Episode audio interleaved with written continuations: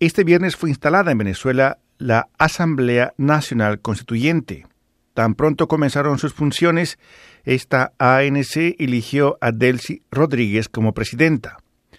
La reacción de la prensa a la instalación de este órgano de la democracia en Venezuela fue intensamente crítica. La agencia argentina Infobae declaró el chavismo instaló su asamblea constituyente en Venezuela, repudio internacional. El periódico Clarín declara Nicolás Maduro instala hoy su todopoderosa constituyente y abre nueva etapa de la crisis en Venezuela. El nuevo Herald de Miami publica Constituyente de Maduro se instala en Venezuela pese a rechazo internacional. Nadando a contracorriente en este flujo de informaciones, estamos ahora en conversación desde Caracas con Susana Jalil. Con ella habíamos conversado previamente tras la visita de la figura de la oposición Lilian Tintori a Canadá.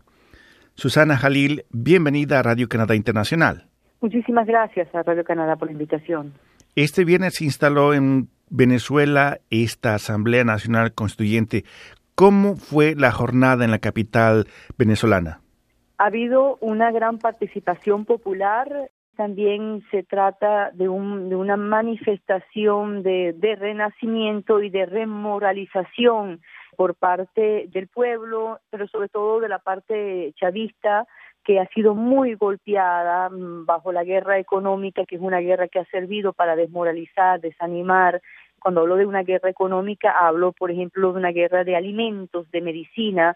Esto es una fase de la historia muy dolorosa en el pueblo venezolano después de la muerte del presidente Chávez, la caída de los precios del petróleo pero creemos que después viene un proceso de 100 días de violencia, de una contrarrevolución, pero yo insisto, yo creo que en Venezuela existen muchas razones, sobran las razones para ir a marchar, a, protestar y a denunciar. De eso se trata nuestra democracia, que exista una oposición y que marche y que proteste y, tiene todo el derecho de hacerlo. Pero estos últimos 100 días se convirtió en un proceso de violencia, de, odio. Vimos eh, que cómo quemaban agentes, asaltaban a los eh, camiones de verduras, asaltaban centros maternales, eh, eh, guarderías, también depósitos de alimentos que fueron quemados, toneladas de alimentos quemados.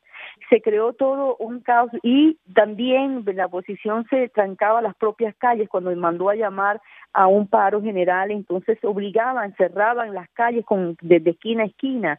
Entonces esto no es un paro eh, y que y, es legítimo a convocar a un paro pero es la persona que decide si pararse o no pararse. Nadie lo pueden obligar a no hacer un paro o así o hacer un paro. Entonces, toda esta violencia realmente que ha atentado, asombrado al gentilicio venezolano, ese carácter y esa esencia eh, de odio, de discriminación, de desprecio, que ha caído en un escenario eh, fascista y que eh, eh, eh, nos ha asombrado y nos ha avergonzado eh, y tan peyorativo, tan discriminatorio contra los menos válidos, contra aquel que sea pobre, que aquel que sea negro, aquel que sea chavista.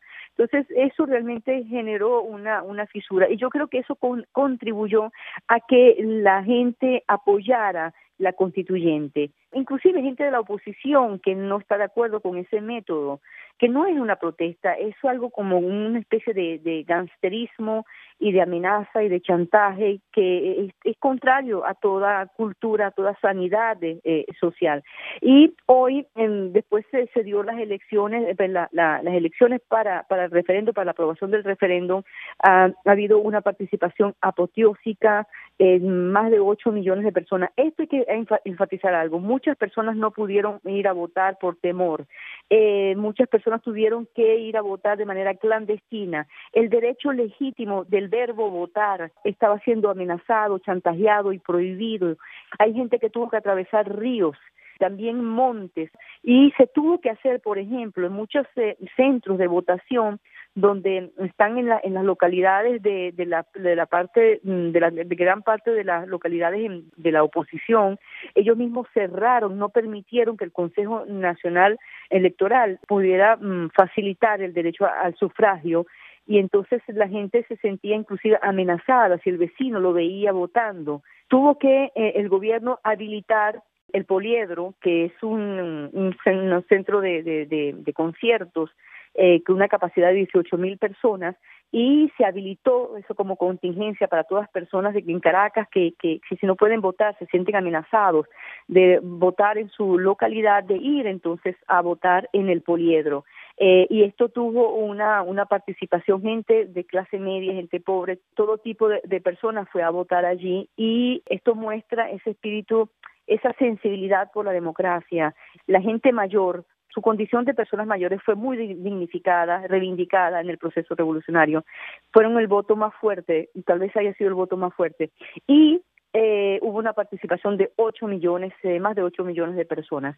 Después, tres días, hay un, otro sabotaje que es que la compañía internacional, la transnacional eh, Smart Matic, que no me acuerdo bien el nombre, y empieza a formar parte de ese sabotaje contra eh, la constituyente, porque es más que todo un ataque internacional. Las grandes corporaciones mediáticas eh, ligadas a las corporaciones, eh, hay una gran campaña en contra de ese proceso popular que es la constituyente. Yo creo que la constituyente es una rebelión dentro del proceso revolucionario, es una alternativa audaz, no es fácil, es complicada, pero también es muy interesante, es un desafío de avance, es un desafío de, de romper con el statu quo, con esa democracia vegetativa, eh, mm, representativa y, no participativa. De eso se trata, de democratizar la democracia, de hacerla más popular, de radicalizarla. ¿Por qué no decir eso? No tenerle miedo a ese, a ese término. Y no a esta democracia de élite, porque de lo que se trata es eh, de desarrollar por sí mismo cada pueblo,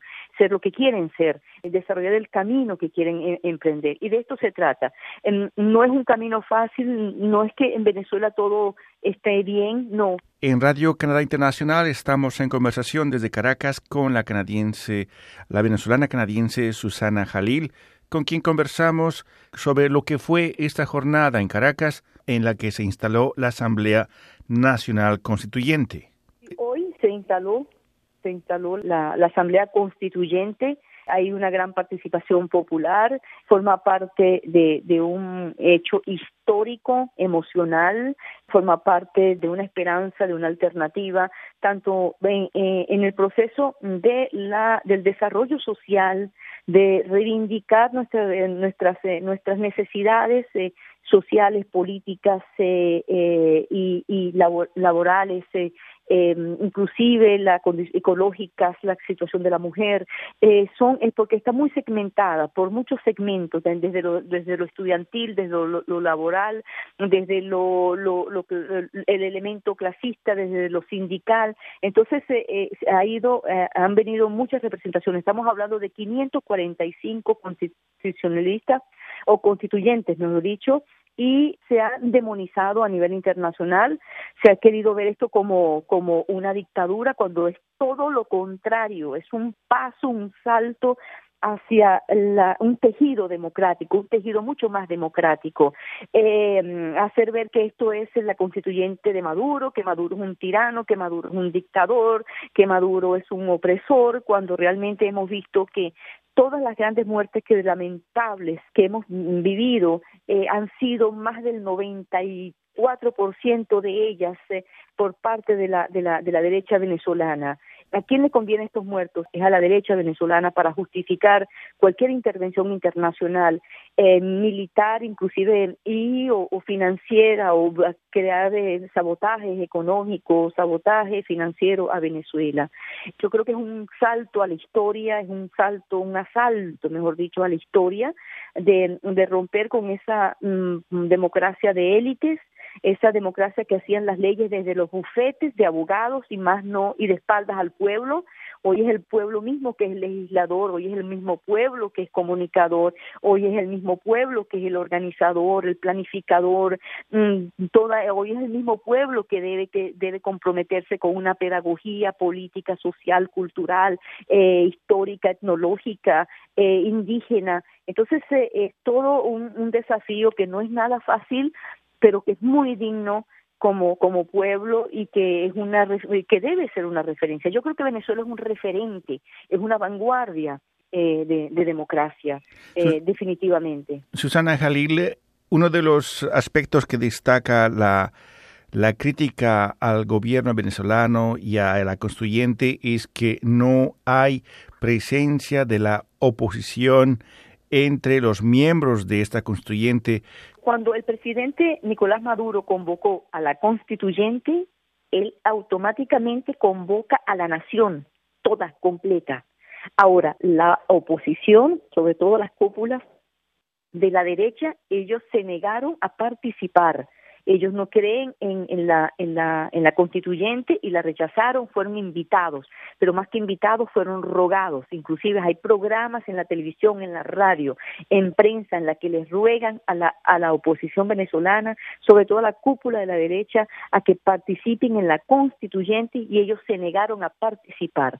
Mm, algunos, algunos de la oposición de manera voluntaria sí están participando, pero en, en grandes líneas ellos rechazaron esta oportunidad de histórica, una vez más eh, dentro de ese carácter supremacista de ínfulas y de, de, menospreciar al presidente Maduro, lo consideran que es un, un, tarado, eh, porque es un conductor de autobuses, eh, todo ese tipo de sentimiento clasista, peyorativo y de desprecio.